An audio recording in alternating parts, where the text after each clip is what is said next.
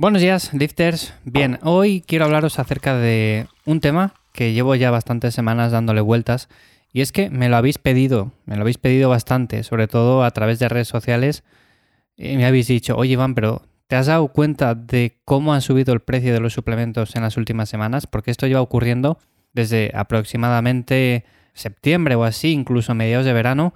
Yo, a ver, claro que me doy cuenta y de hecho he podido saber en parte a qué es debido, aunque bueno, saberlo como tal solo lo van a saber las marcas porque yo no trabajo dentro de ninguna marca ni nada de eso, entonces me puedo hacer una idea de lo que ha ocurrido, más que nada por lo que he visto, por lo que he escuchado y por lo que he tenido conocimiento real de lo que ha podido pasar. A ver, el precio de los suplementos ha subido un montón y de hecho la proteína está casi al doble en cualquier tienda que lo miremos, la creatina más de lo mismo, hay ciertos suplementos como vitaminas, minerales, que esos han subido menos, pero realmente el tema de la proteína ha sido, bueno, ha pegado bastante subidón y la gente está que se tira de los pelos. Bueno, pues vamos a hablar un poco acerca de esto hoy. Os voy a contar básicamente mi opinión, como siempre hago aquí, ya sabéis. Y sin más, eh, me encontráis en ivyamazares.com. Lo dicho, a ver, por un lado tenemos un tema que es bastante importante y es que con todo esto del COVID, con toda esta historia, lo que está claro y lo que iba a pasar era que muchos alimentos o muchas cosas de primer consumo pues iban a subir. Y de hecho lo estamos viendo a día de hoy como el tema de la gasolina, el tema de los carburantes, todo esto ha subido un montón, tema de la electricidad más de lo mismo, bueno, al final nos sangran por todos los sitios y el tema de los suplementos pues no iba a ser menos. Por un lado tenemos algo que es importante saber, tener conciencia de ello, y es que falta materia prima. Falta materia prima porque durante bastante tiempo se estuvo produciendo muy poco y por lo tanto hay escasez. Y hay mucha gente que está pendiente, que está intentando comprar proteína de suero, aunque vaya subiendo de precio, la intentan comprar y cuando va saliendo el poco stock que hay, pues se pilla y rápidamente se agota de nuevo. Entonces la falta de materia prima pues es bastante acusada y por lo tanto los precios suben.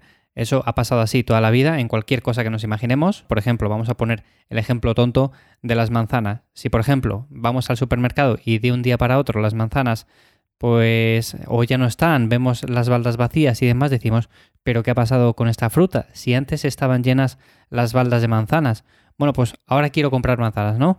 Y de repente un día sabemos que llega el camión del supermercado a reponer y solamente repone dos cajas. Bueno, pues cuando vamos a comprarla seguramente ya no quede ninguna porque muchas más personas, al igual que nosotros, estarían pendientes de esas manzanas. Entonces al final se agota muy rápido y seguimos con esa escasez de ese alimento.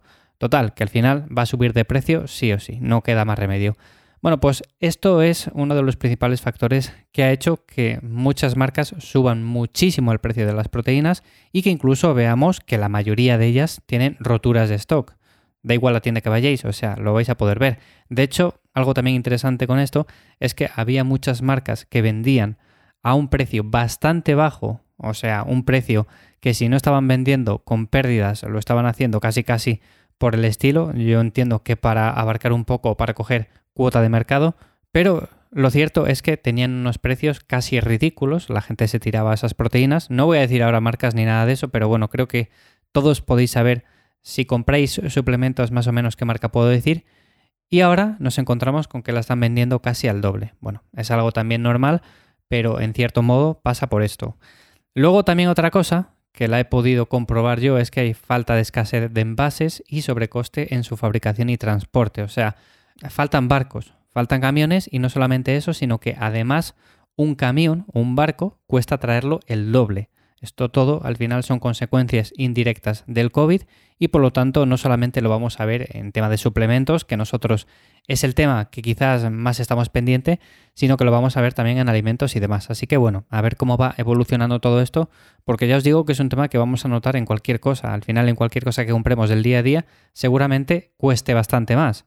Por ejemplo, un alimento tan básico como pueden ser unas lentejas, unos garbanzos, pues seguramente cueste más porque a día de hoy les está costando más producirlo.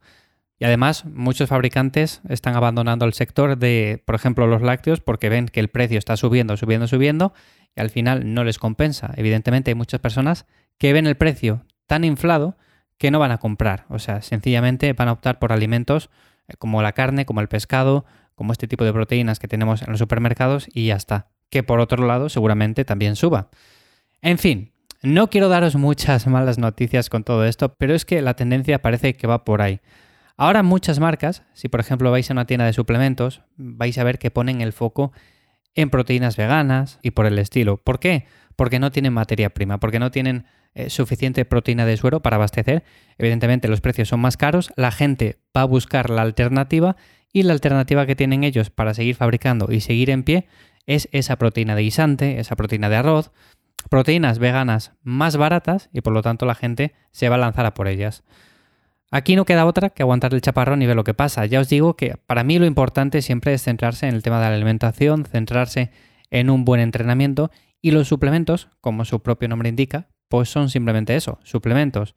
Por lo tanto, si llevamos una buena alimentación, pues estos no van a ser necesarios, aunque siempre es cierto que ayudan un poco el tema de la creatina, tomar ciertas vitaminas, bueno, pues todo esto siempre es un plus que podemos añadir y además nos va a venir bien. Tampoco es mucho suplemento porque ya como sabéis, eh, bueno, yo no soy de vender muchos suplementos ni deciros que tenéis que tomar muchas cosas, pero bueno, estaba el tema de la proteína que para muchas personas le suponía bastante menos estrés porque no tenían que andar preparándose las comidas, podían tirar de un batido rápido. Bueno, pues ahora todo esto está más complicado por lo que digo. Falta de materia prima, subidón de precios y encima los fabricantes, muchos de ellos, pues están diciendo adiós muy buenas porque esto a mí no me reporta ningún beneficio.